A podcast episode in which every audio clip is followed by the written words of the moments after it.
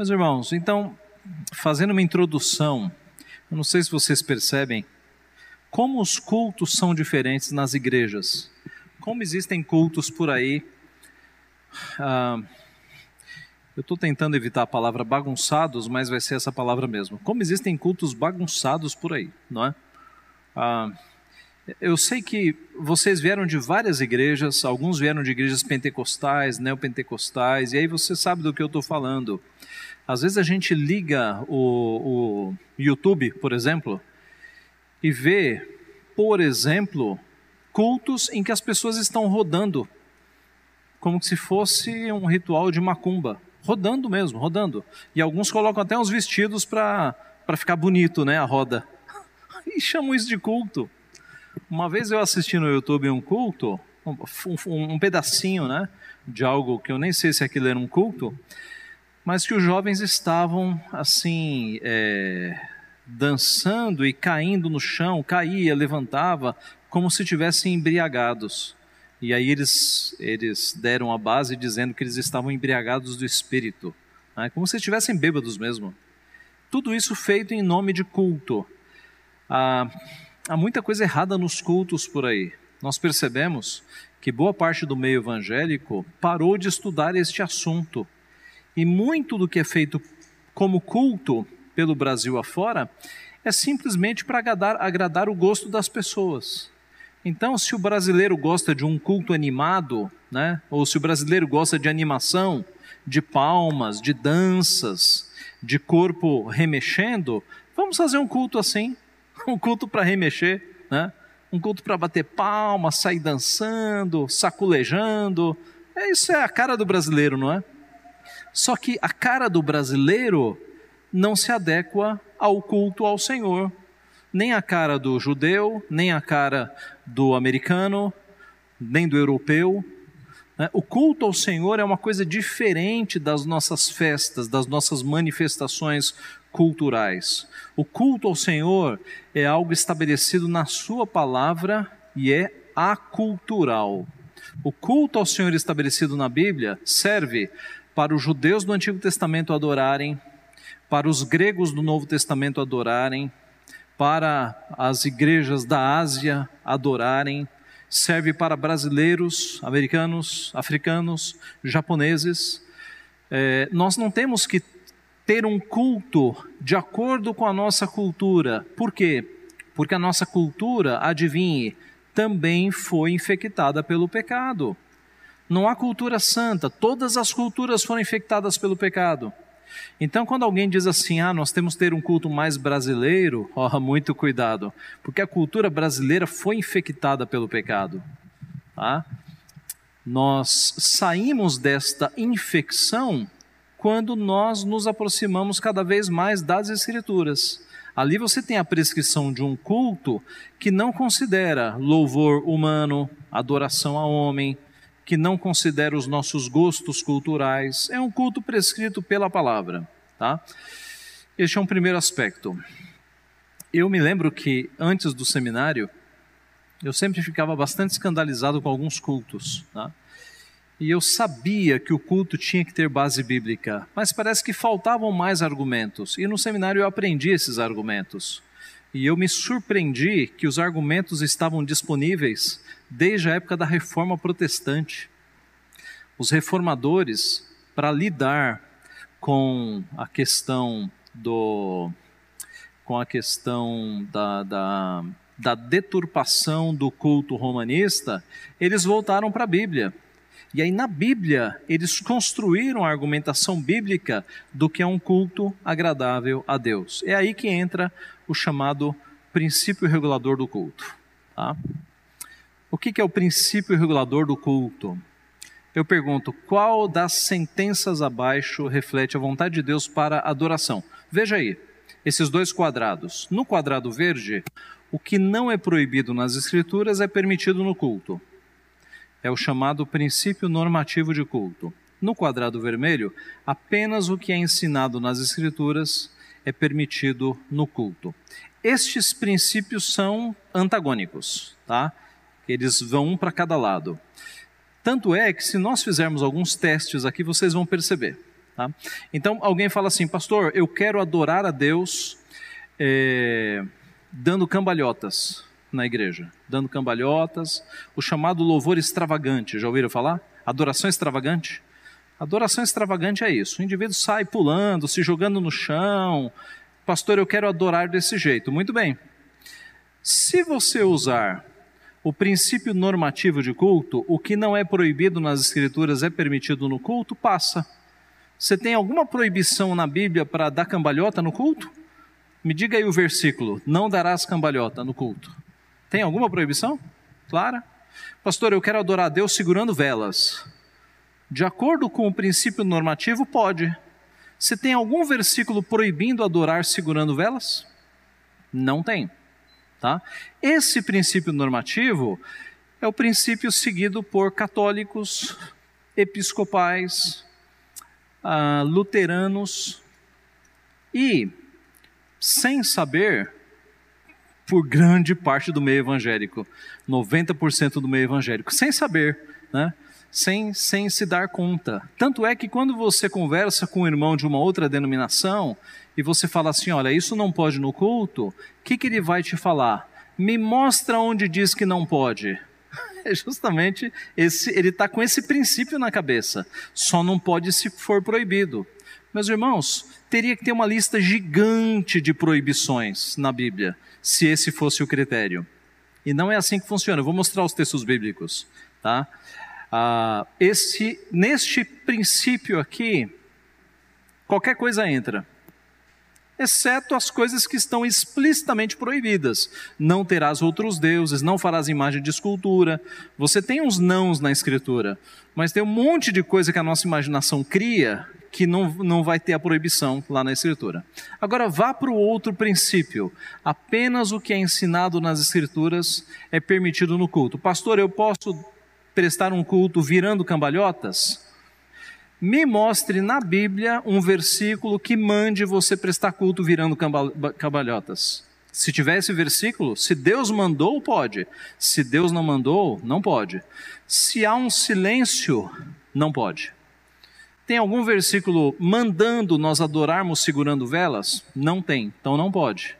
Então, o princípio regulador do culto, ao contrário do normativo, é um princípio que faz com que entre no culto apenas aquilo que tem base bíblica, apenas, apenas aquilo que Deus ordenou se fizesse no culto. Estão percebendo a diferença? Tá? Mas, pastor, será que há base bíblica para isso? Eu vou mostrar abundante base bíblica. Antes disso, e aqui eu já fiz a introdução, né? Mas alguns pontos diferentes. Embora só exista uma Bíblia, a situação cultica atual é de falta de uniformidade, cada igreja faz um culto mais diferente do que o outro. Desde o período da reforma até algumas décadas atrás, o culto obedecia a alguns princípios que geravam certa uniformidade. Então, quando não tinha essa abundância de igrejas evangélicas, quando as igrejas eram menores em número, as denominações eu quero dizer, e elas eram mais sérias no estudo da palavra, os cultos eram mais parecidos. Tá? A minha família veio do Ceará, meus pais vieram do Ceará, eu nasci em São Paulo. Meus pais vieram para São Paulo em 70, 1970. E eles me diziam que naquela época, tanto fazia você ir em uma igreja no Nordeste ou no Sudeste, no Norte ou no Sul. Os cultos eram basicamente os mesmos havia uma uniformidade nos cultos. Por falta de estudo bíblico, essa uniformidade caiu. Até entre igrejas presbiterianas você vê cultos diferentes. Não há mais uniformidade. Por quê? Porque se afastaram do estudo do culto, que é bastante prescrito nas Escrituras. Na Idade Média, o culto foi corrompido por missas aos mortos, confessionário, sete sacramentos, a Bíblia fala em dois: voto de celibato, indulgências, que é o comércio do perdão divino, penitências, rezas de terços, sinal da cruz, latim nas missas, imagens, rosários, crucifixos, relíquias, peregrinações, procissões, velas, vestes sagradas, dias santos, A Igreja Católica Apostólica Romana corrompeu o culto totalmente, enfiou um entulho de doutrinas de homens sem base bíblica, meus irmãos, que fez com que a coisa ficasse tão suportável que Deus levantasse homens para a chamada reforma protestante, porque aquela igreja carecia de uma reforma e ela não foi feita, porque a igreja nunca quis se reformar, mas Deus tirou homens desta igreja para voltarem aos caminhos da Escritura. É o que nós conhecemos como igreja protestante ou igreja reformada.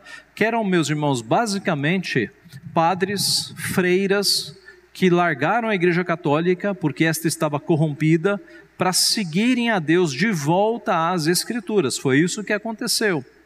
Em nossos dias, o culto tem sido corrompido por orações conjuntas. O que, são orações conjuntas? Meus irmãos, vamos todo mundo orar. E vamos todo mundo orar em voz alta. ninguém vai entender ninguém. Mas isso é prática em algumas igrejas, que não tem base bíblica. Cumprimentos nos cultos. Vire para o seu lado, cumprimente o seu irmão. Saia do seu lugar e vai abraçar o seu irmão lá atrás, na hora do culto. Qual é a base bíblica para isso? Para esse entrosamento na hora do culto. O culto é para adorar a Deus, não é para abraçar o irmão. Se abraça o irmão depois do culto, naturalmente, sem ninguém mandar. Tá? Mas os cultos estão corrompidos. Apelos, né? o pregador prega e aí no final, quem quer receber a Cristo, levante a mão, venha até aqui à frente. Qual é a base bíblica para isso? Me mostre um texto em que há um apelo para que a pessoa levante a mão e venha até a frente. Há apelo para que a pessoa de coração creia em Cristo e receba Cristo no seu coração. Essa invenção de levantar a mão para vir à frente é uma mera invenção, tá? que foi criada aqui por Finney, não é? século XVIII, né? por aí. Né? Invenção, não tem base bíblica. Cultos corrompidos, dança. Onde na Bíblia, na hora do culto, tem dança? Ah, pastor, mas em Israel havia dança. Nas festas religiosas, sim. Quando um exército de Deus vencia uma guerra, eles vinham comemorando. Assim, quando, quando o Brasil vence uma Copa, digamos, faz tempo, né? Faz tempo? Faz. Quando o Brasil vence uma Copa, o povo sai na rua dançando. Tá? É, é, manifestação cultural. Nas festas havia expressões de dança. Davi dançou quando? Quando venceu o exército. Agora, no templo, a ordem é: guarda o teu pé quando entrares na casa de Deus. Você não tinha dança no templo. Me mostre um versículo com dança dentro do templo, no Antigo Testamento ou um versículo com dança no Novo Testamento, porque o conceito de igreja no Novo Testamento não é mais pedras, né? não é mais um templo erigido, é, o, é a congregação dos salvos no Senhor. Me mostre dança no Novo Testamento entre os crentes. Não há, não há base bíblica, irmãos, para dança na igreja. Grupo de coreografia, né? aquelas jovens ou mulheres com roupas esvoaçantes, fazendo é, movimentos aqui na frente. Qual é a base bíblica para isso? Não tem base bíblica, irmãos, é invenção humana. Isso foi entrando nas igrejas sem permissão bíblica, sem base bíblica. Deus nunca mandou que nós adorássemos a Ele desta forma. Que mais? Luzes coloridas, quedas, fumaça, coreografias, essas invenções que você vê em muitos cultos de igrejas brasileiras, tudo sem base bíblica. Tudo corrupção do culto. Não tenha, não tenha dúvida. A Bíblia nos dá um outro tipo de culto que não esse inventado. MacArthur, no livro Com Vergonha do Evangelho, ele diz assim: Nos Estados Unidos, uma igreja com sistemas de efeitos especiais gastou um milhão de dólares nesses efeitos especiais, de modo que o culto termina com o pastor sendo elevado ao céu com fios invisíveis. Enquanto isso, o coral e a orquestra adicionam né, a, o fundo musical para a cortina de fumaça, fogo, neve artificial. Imagine se a gente terminasse o culto dessa forma. Né? O pastor sendo elevado como um anjo e o povo cantando, fumaça. Eles, uh, o MacArthur, ele, o MacArthur, ele fala mais sobre isso no livro. Ele diz que essas mega igrejas mandaram seus técnicos para aprender efeitos especiais, sabe onde? Nos cassinos dos Estados Unidos. Porque lá há muitos shows, né, nesse nível. Pois o povo da igreja foi aprender efeitos especiais nos cassinos para usar isso dentro da igreja. Estão percebendo o quão errado é isso, irmãos? O quão errado é isso? Mas tudo na busca de fazer um show. Meus irmãos, o que tem que impactar o povo é a palavra de Deus, batendo no coração. Não precisa de show. Show, você vai numa casa de shows, mas o povo está trazendo show para dentro da igreja. Porque onde falta evangelho, você tem que preencher com alguma coisa. No fundo é isso. Né? No fundo é isso. Qual é a definição então do princípio regulador do culto? Que eu uso ali a sigla apenas. Tudo que não é ordenado pela Escritura no culto a Deus é proibido.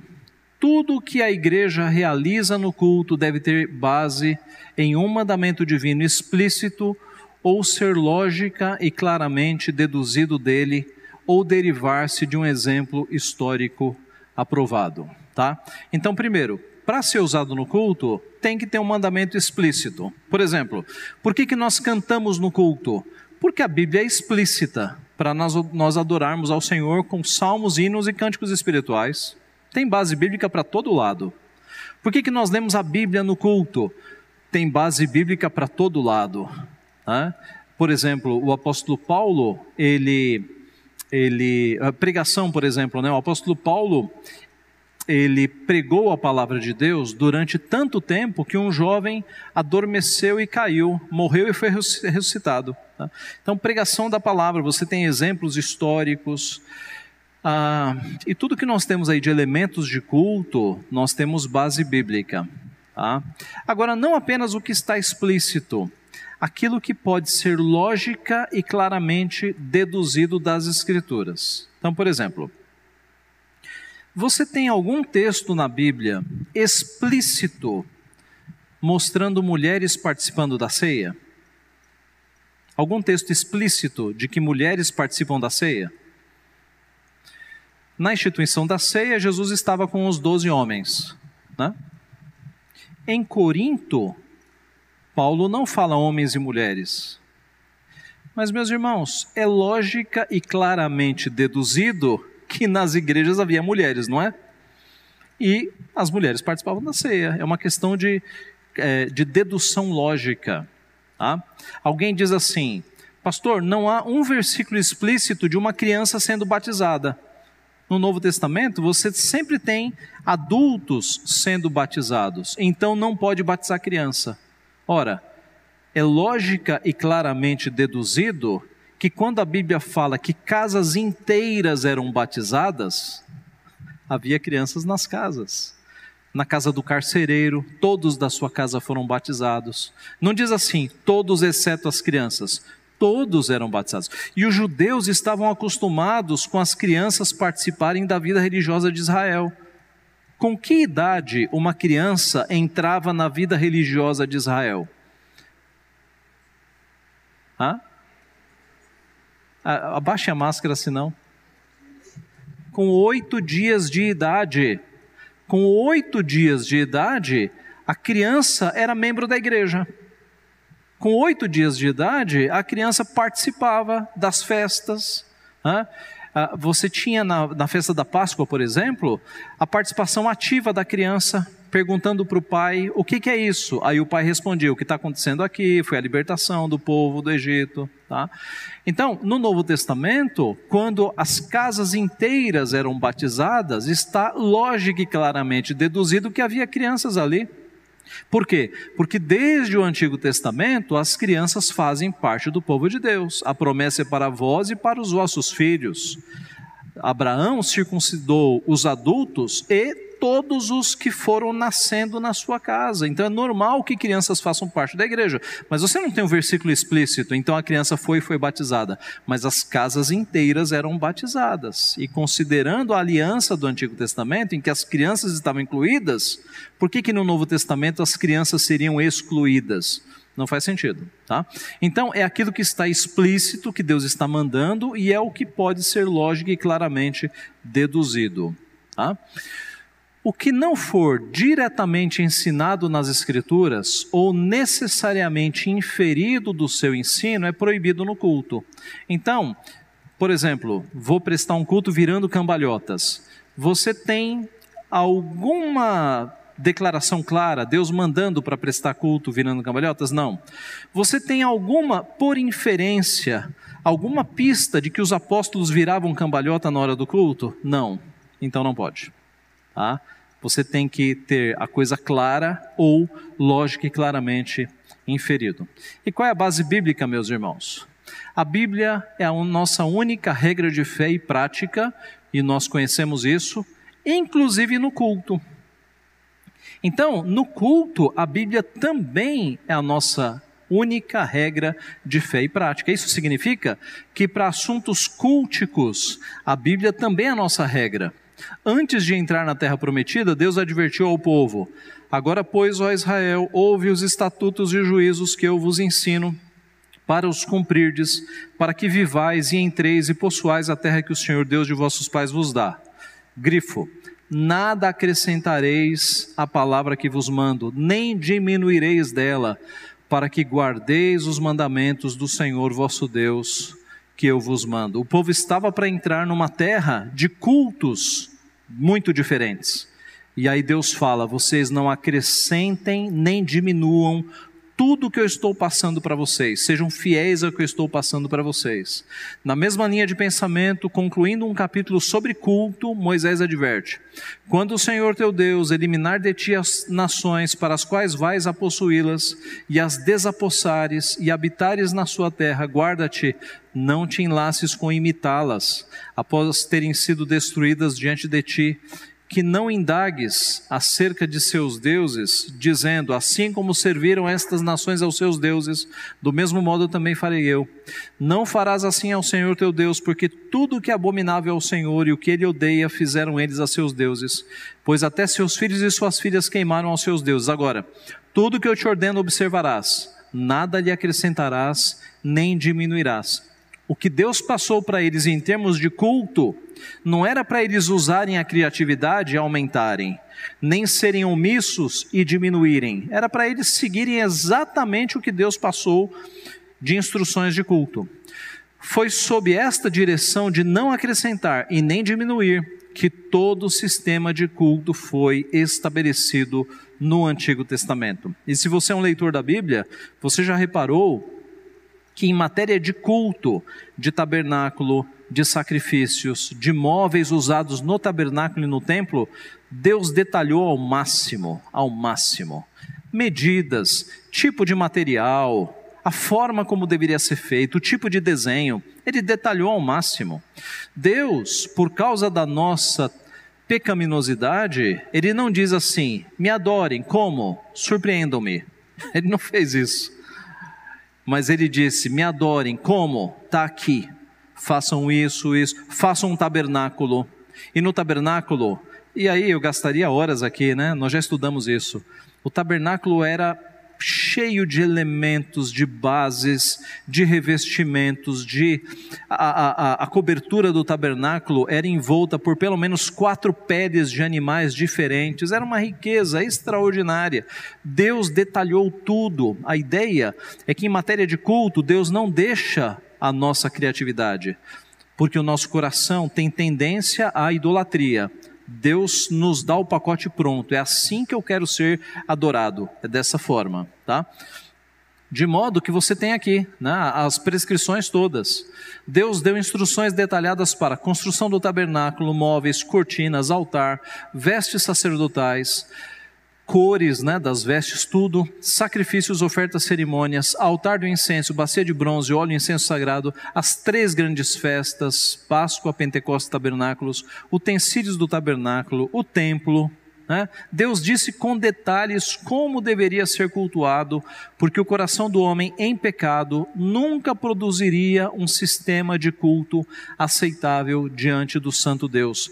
Nós sempre tenderíamos a fazer um culto que nos agradasse, mas não um culto que agradasse a Deus. Foi nesse sentido que James Bannerman, no livro excepcional que nós temos em português, a Igreja de Cristo, diz assim: o caminho para aproximar-se de Deus fechou-se e foi trancado em consequência do pecado do homem.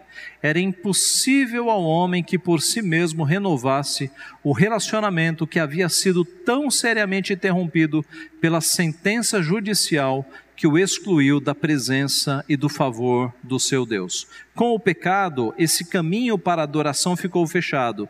Deus o abriu de novo, dando as prescrições: vocês me desta forma.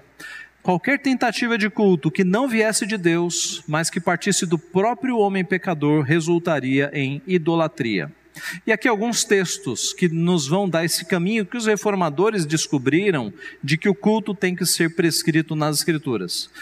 Começamos com Gênesis 4, né, o primeiro registro de culto que nós temos né, é, sendo apresentado. É claro que, quando Adão e Eva pecam, e eles pegam para si folhas para se cobrirem, e as folhas não cobrem nada, Deus providencia, Deus mata um animal, providencia as suas peles, para que as peles os cubram. E aí você tem o primeiro sacrifício. Tá?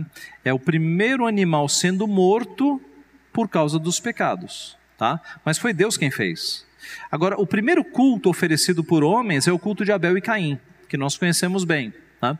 Então coabitou o homem com Eva, sua mulher, esta concebeu deu à luz a Caim, e disse: Adquiri um varão com o auxílio do Senhor. Depois deu à luz a Abel, seu irmão. Abel foi pastor de ovelhas e Caim lavrador. Aconteceu que no fim de uns tempos trouxe Caim do fruto da terra uma oferta ao Senhor. Abel, por sua vez, trouxe das primícias do seu rebanho e da gordura deste. Agradou-se o Senhor de Abel e de sua oferta, ao passo que de Caim e de sua oferta não se agradou. Irou-se, pois, sobremaneira Caim, descaiu-lhe o semblante. Então lhe disse o Senhor: Por que andas irado e por que descaiu o teu semblante? Lá em Hebreus, nós temos uma explicação. Pela fé, Abel ofereceu a Deus mais excelente sacrifício do que Caim, pelo qual obteve testemunho de ser justo, tendo a aprovação de Deus quanto às suas ofertas. Por meio dela também, mesmo depois de morto, ainda fala. Observe. Nós não temos antes de Abel e Caim um capítulo dizendo o culto tem que ser assim, assim, assim. Tá? O que nós entendemos é que Deus se revelou a Adão e Eva dizendo essas coisas e elas não foram escritas. Por que, que nós temos essa suspeita? Porque o culto que Abel ofereceu é exatamente igual o culto que é prescrito em Levítico, em Êxodo. É a mesma coisa. É a mesma coisa. Então tudo indica que verbalmente Deus deu as instruções. De onde é que Abel tiraria essa ideia de oferecer um culto que seria um sacrifício de sangue? Deus passou para ele, tá? Porque é exatamente isso que ele pede lá na frente. Caim não. Caim trouxe um sacrifício, nem dá para chamar de sacrifício, né? mas Deus, é, Caim trouxe uma oferta de plantas, não é isso? Caim trouxe do fruto da terra. Fruto da terra não tem sangue. E só há remissão de pecados com derramamento de sangue. Foi por isso que Deus se agradou de Abel e não se agradou de Caim.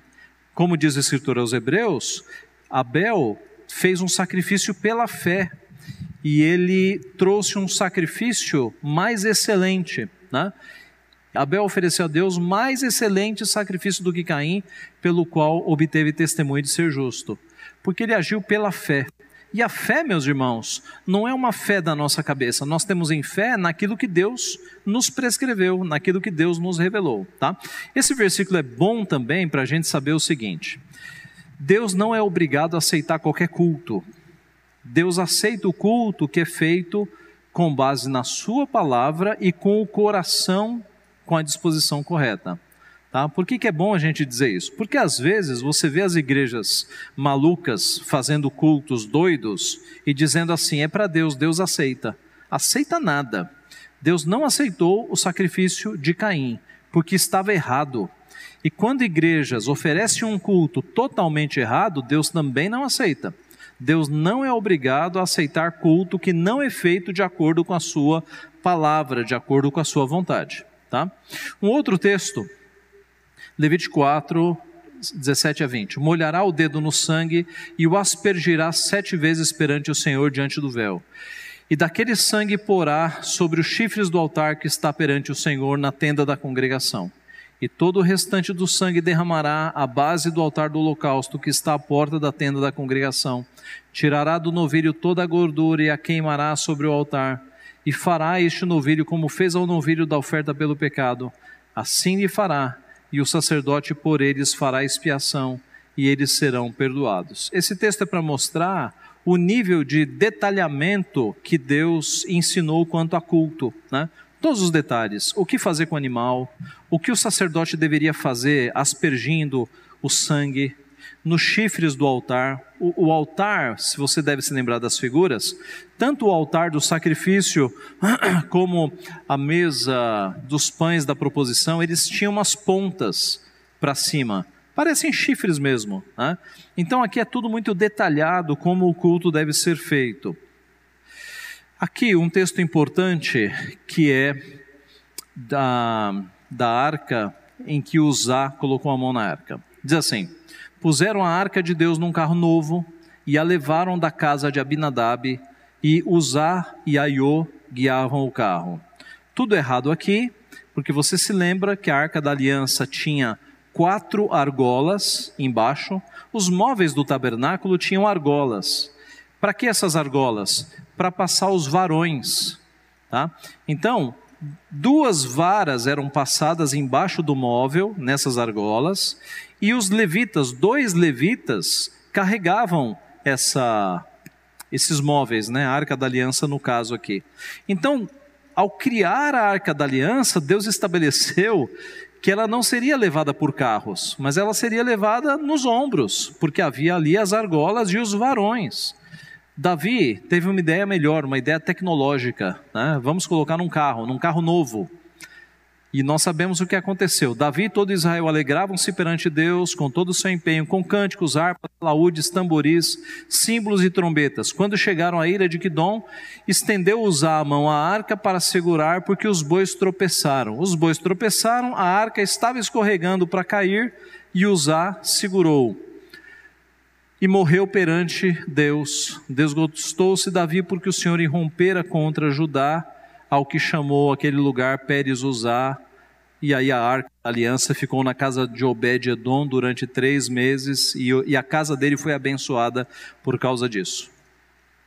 Tem um autor que diz que Uzá considerou a sua mão mais pura do que o chão. Ele deveria ter deixado a arca cair no chão, né? Tudo estava errado ali, Deus já estava manifestando a sua ira. Mas o fato é, meus irmãos, que é, Deus, ao fazer a arca, ele estipulou exatamente como ela deveria ser feita e como ela deveria ser transportada. Uma ideia nova, criativa, foi quebra daquilo que Deus havia constituído, daquilo que Deus havia ordenado. Jeremias 7,31: Edificaram os altos de Tofete, que está no vale dos filhos de Rinom, para queimarem a seus filhos e as suas filhas, o que nunca ordenei, nem me passou pela mente. Observe, não está assim, o que vos proibi, mas é o que nunca ordenei. Essa é a diferença, tá? Do princípio regulador. Não se trata de proibição, trata-se de que Deus não mandou. Deus não mandou.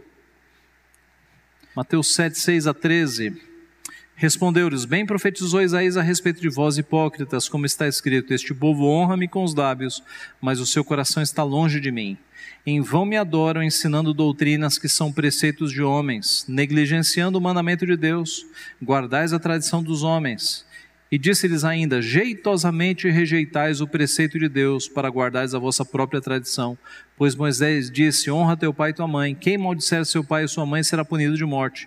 Vós, porém, dizeis: Se um homem disser a seu pai ou sua mãe: Aquilo que poderias aproveitar de mim é corbã, isto é, oferta para o Senhor, então dispensais de fazer qualquer coisa em favor de vosso pai ou mãe, invalidando a palavra de Deus pela vossa própria tradição que vós mesmos transmitistes, e fazeis muitas outras coisas semelhantes. Aqui nós já falamos sobre isso, né?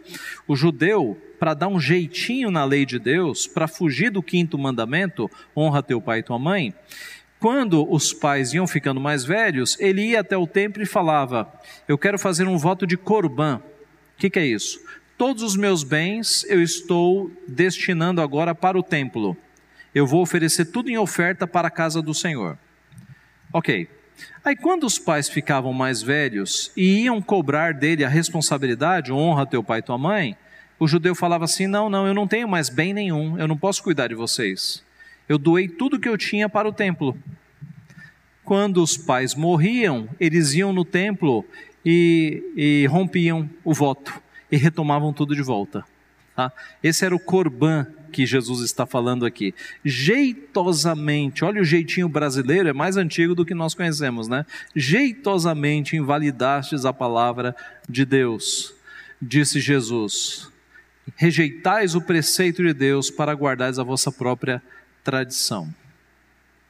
Colossenses 2, 16 a 23.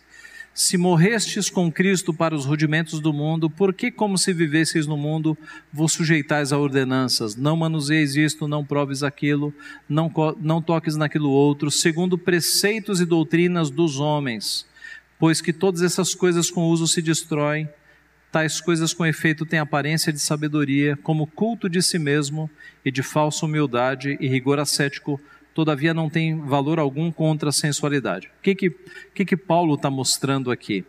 Que os homens gostam de criar essas regrinhas, né? Não toque nisso, não coma aquilo. São regras que os homens fazem.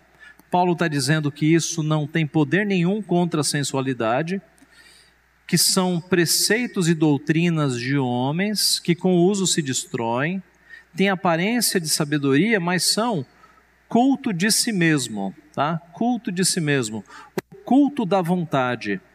Então, o ponto do texto aqui que toca no nosso estudo é esse tipo de regrinhas que as igrejas fazem que Deus nunca ordenou e na verdade são culto de si mesmo. Já viu igreja que tem como regra que crente não pode assistir televisão? Não pode ter televisão em casa. Já viram? Tá? Já viram igreja colocando regra de que mulher não pode usar calça comprida? São regrinhas inventadas por homens. É, culto de si mesmo. Porque o líder achou que aquilo era bonito. Mulher vestindo saia, homem vestindo calça, crente sem assistir televisão. Né? Então é culto de si mesmo, é culto da vontade. São regras criadas não para agradar a Deus, mas para agradar a liderança da igreja. Tá? E aí você tem pessoas escravizadas por regras e preceitos que são preceitos de homens, que não são preceitos bíblicos. Deus manda de fato a gente ter critério quando assiste televisão ou quando entra na internet. Tá? Mas a gente tem que usar a regra de examinar tudo e reter o que é bom e não pecar com os olhos. Tá? Escrevo-te essas coisas, esperando ir ver-te em breve, para que, se eu tardar, fique ciente de como se deve proceder na casa de Deus, que é a igreja do Deus vivo, coluna e baluarte da verdade. A ideia aqui é que a igreja de Deus foi dada por Ele como receptáculo da palavra, para cuidar da palavra. Ela é o baluarte, é o refúgio da verdade. 2 Timóteo 3, 16, 17. Toda a escritura é inspirada por Deus e útil para o ensino, para a repreensão, para a correção, para a educação na justiça, a fim de que o homem de Deus seja perfeito, perfeitamente habilitado para toda boa obra. É pela palavra que nós nos guiamos até no culto. Né? Eu, a todo aquele que ouve as palavras da profecia deste livro, testifico: se alguém lhes fizer qualquer acréscimo, Deus lhe acrescentará os flagelos escritos neste livro, e se alguém tirar qualquer coisa das palavras do livro desta profecia, Deus tirará a sua parte da árvore da vida, da cidade santa e das coisas que se acham escritas neste livro. Ah, a ideia de que você não pode acrescentar e nem retirar aquilo que Deus revelou.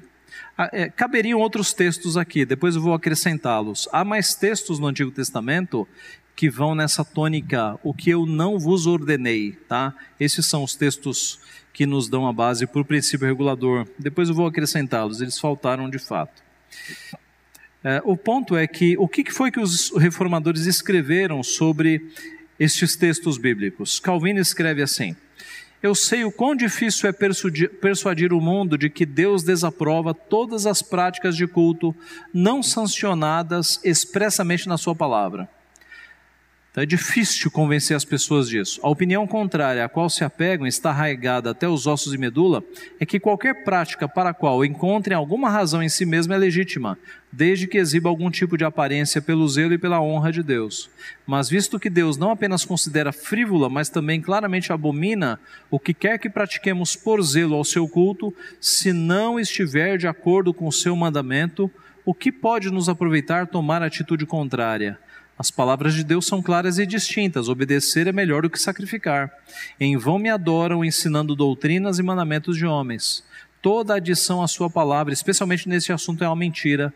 Mero culto da vontade é vaidade. Tá? Então, já na época da reforma, havia essa dificuldade de fazer com que as pessoas entendessem que o culto bíblico tem que estar prescrito na palavra. Você não pode inventar coisas mesmo que sejam tenham aparência de piedade. John Knox escreveu assim: Desobediência à vontade de Deus não ocorre apenas quando o homem age impiamente, contrariando os preceitos de Deus, mas também quando, por zelo genuíno ou boa intenção, como normalmente falamos, o homem faz qualquer coisa a título de honra ou serviço a Deus, não ordenado expressamente pela palavra de Deus. Uh, observe, você tem exemplos na Escritura de homens que tiveram uma boa intenção, mas que não ofereceram culto verdadeiro. Por exemplo, Saul, lembram-se de Saul?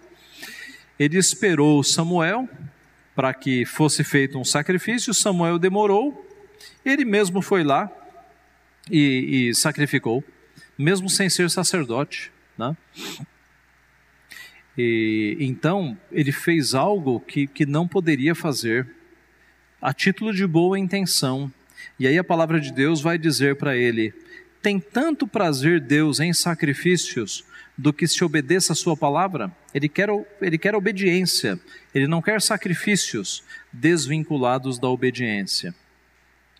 George Gillespie, que foi da Assembleia de Westminster, escreveu assim: A igreja é proibida de acrescentar qualquer coisa aos mandamentos que Deus nos deu, concernentes ao seu culto e serviço por conseguinte, ela não pode prescrever coisa alguma relacionada à prática do culto divino que ultrapasse mera circunstância. Tudo é incluído naquele tipo de coisas que não são tratadas nas Escrituras. A igreja cristã não tem maior liberdade para acrescentar coisas ao mandamento de Deus do que tiveram os judeus, pois o segundo mandamento é moral e perpétuo e nos proíbe, bem como a eles, as adições e invenções humanas no culto de Deus. Como o seminarista Demes mostrou no último domingo, a implicação do segundo mandamento é um culto verdadeiro diante do Senhor. Tá? Nós não temos qualquer liberdade para acrescentar coisas no culto. O culto é aquele prescrito na Sua palavra. John Owen, que viveu no século XVII, disse assim: A invenção arbitrária de qualquer coisa imposta como necessária e indispensável no culto público a coisa assim inventada e ordenada no culto é ilegal e contrária à regra da palavra. Portanto, todo o dever da igreja com relação ao culto a Deus parece consistir na precisa observação daquilo que é prescrito e ordenado por Deus. É a mesma linha de pensamento, né? O Jeremiah Burroughs no culto a Deus não pode haver nada apresentado a Deus que ele não tenha ordenado. O que quer que pratiquemos no culto a Deus deve ter fundamentação proveniente da palavra de Deus. Todos na mesma linha, irmãos, todos na mesma linha. Aqui o Arquibaldi Rod Deus nos deu as Escrituras como regra de fé e prática. Isto implica necessariamente que, visto que Deus prescreveu o modo como nós devemos cultuá-lo e servi-lo de modo aceitável, é uma ofensa para Ele e pecado da nossa parte tanto negligenciar o modo por ele estabelecido, como preferir praticar o nosso próprio modo de culto, visto que a natureza moral do homem é depravada, seus instintos religiosos e suas relações com Deus invertidas pelo pecado, é auto-evidente que uma revelação positiva e explícita é necessária, não apenas para dizer ao homem que Deus admite ser cultuado, mas também para prescrever os princípios com base nos quais e os métodos pelos quais este culto e serviço deverão ser prestados. Como já foi antes demonstrado a partir das Escrituras, toda maneira de culto da vontade de atos e formas autoescolhidas de culto são abominação diante de Deus. Todos na mesma linha, meus irmãos, mostrando que o culto inventado, o culto que tem coisas que não estão prescritas na palavra, é um culto abominável diante de Deus. Deus não pediu para ser cultuado assim, né? por isso esse culto está errado. Eu vou encerrando por aqui, por causa do horário, nós temos essa verdade sendo aplicada nas confissões de fé reformadas, tá? Então, na primeira confissão helvética, na confissão francesa de 1559, na confissão belga, na segunda confissão helvética, na confissão de fé de Westminster, tanto na confissão quanto nos catecismos, né? Tudo está aplicado lá. Aqui eu falo dos elementos de culto. O que nós temos no nosso culto tem base bíblica. Tá? Então, por exemplo, por que, que tem pregação no nosso culto? Olha o tanto de versículos que dão base para pregação no culto. Por que, que nós temos leitura na palavra? Olha os textos. Por que, que a, a, nós fazemos os cultos no dia do Senhor? Por que, que a gente não estabelece aqui? Pessoal, vamos mudar. Aliás, nos Estados Unidos, tem igrejas que mudaram, sabia? No livro Coragem para Ser Protestante, do David Wells, ele denuncia igrejas nos Estados Unidos que transferiram o culto do domingo para sexta-feira à noite. Sabe para quê? Para que no domingo as pessoas possam ir no shopping, possam ir no parque. Aí, sexta-feira à noite é mais. Veja, irmãos, é uma quebra né, do, do, do dia do Senhor. Deus fez o dia dele, o domingo, para que nós o gastássemos em serviços de adoração ao seu nome. E qual é a base bíblica? Nós temos várias, né? mostrando que o povo de Deus, depois da ressurreição de Cristo, se reúne no primeiro dia da semana. E isso ficou tão forte que o primeiro dia da semana recebeu um apelido de o dia do Senhor, que se traduz em português, né? Domingo vem do latim do Senhor, tá? Por quê? Porque os crentes se reuniam nesse dia, o dia recebeu o apelido. Ah, é o dia do Senhor. Tá? Sacramentos, oração, música, cântico, tudo tem base bíblica. Você tem também a questão do, das circunstâncias de culto. O que, que são circunstâncias de culto? Eu vou terminar aqui. Veja, não há prescrição na palavra para que nós tenhamos banco, para que nós tenhamos microfone, ou ventilador. nós chamamos isso de circunstâncias de culto. São elementos não religiosos que nos ajudam a cultuar. Tá? A gente pode adorar a Deus sem banco? Podia ser cadeira aqui? Podia. Podia a gente podia estar em pé esse tempo inteiro? Podia. Não tem uma prescrição para que nós tenhamos banco, mas são elementos que nos ajudam na adoração. Não são elementos religiosos. O banco não tem um significado religioso. Ventilador também não. Podia ser esse ventilador, como podia ser ar-condicionado, como as irmãs poderiam estar aí com leques. Não é religioso. Tá? Então, elementos de culto é o que está prescrito na palavra. O culto tem que ter oração, leitura da palavra, exposição da palavra, adoração com música, né? tudo isso está prescrito.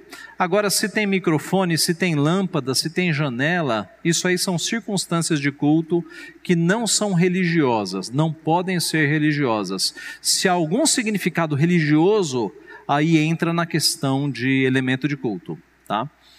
É isso que é isso que nós temos bem claro então nesse assunto. Eu vou concluindo, meus irmãos, sintetizando então. Em termos de culto, não é aquilo que nós gostamos, não é aquilo que a nossa criatividade desperta, não é aquilo que é a moda, que as igrejas fazem, né? Muitas igrejas ficam de olho na moda. Então, tal grupo conhecido nos Estados Unidos montou uma moda nova, opa, vamos copiar. Né? Hoje é uma moda nas igrejas, não sei se vocês já repararam, de pintar as paredes de preto, lá na frente colocar um. É um tambor aquilo, não é? Um tambor. Tambor? É um, é um latão aquilo ali, né? Como é que chama aquilo? É uma lata, é uma lata gigante. Então, pinta as paredes de preto, ao invés do púlpito, uma, uma lata gigante, um tambor, para dar uma aparência assim de como é que nós chamaríamos isso? Hã? Rebeldia, mas alguma coisa assim mais estilo moderno, né? Algo assim mais subversivo, garagem, sabe? Essa ideia, tudo preto, latão, pa parece uma uma uma oficina mecânica. Underground, essa é a palavra, underground. Essa, essa é a palavra. Uma, uma aparência underground de culto. Para quê? Deus mandou fazer isso na palavra? No que, que isso nos aproxima adora, da adoração prescrita na palavra? Nada. É, just, é simplesmente para agradar as pessoas, meus irmãos. É simplesmente para agradar as pessoas. Então, esse, esse, é o culto da vontade, esse é o culto de si mesmo. É um culto montado para agradar as pessoas. Então, se eu colocar uma prancha de surf aqui no, no, no púlpito, ou um, um, shape de skate, uau, os jovens vão gostar muito, né? Aí que está errado. Você não faz nada no culto para agradar os jovens. Você não faz nada no culto para agradar as pessoas. Toda e qualquer reforma de culto tem que ser para nos aproximar mais de Deus. Então imagine que o conselho da igreja está estudando culto na Bíblia. E aí o conselho fala: olha, a gente podia fazer essa alteração no culto, ia nos aproximar mais da palavra. Percebe como é diferente? Muitas igrejas por aí falam assim: não vão fazer uma mudança, senão a gente vai perder os jovens. Os jovens vão embora. Ué, o culto é para os jovens agora? O culto é para a geração A ou geração B? Meus irmãos, o culto é para Deus. Eu repito: toda e qualquer reforma no culto tem que ser com a motivação de nos aproximar mais da palavra, de nós obedecermos mais a Deus neste assunto. Mudanças que são feitas para agradar pessoas são culto da vaidade, culto da vontade, né? Culto de si mesmos. Então que Deus nos abençoe, meus irmãos, que neste assunto nós sejamos fiéis ao Senhor, nós cultuemos de acordo com a palavra quando você se sentir tentado, ah, lá na Vila Guarani podia ter um culto desta e desta forma. Por quê? A base na palavra está explícito ou logicamente inferido na palavra que deveria ter isso? Se sim, sim, podemos conversar. Agora, se é apenas porque você viu numa igreja e achou bonito, mas sem base bíblica, não dá, gente. Tudo que entra no culto tem que estar é, é, prescrito ou ser lógica e claramente deduzido, né? Lógica, logicamente deduzido. Vamos orar encerrando então. Pai Santo, te agradecemos por tua palavra, te agradecemos porque o Senhor nos mostra claramente como o Senhor deve ser cultuado, nós não estamos desamparados neste assunto.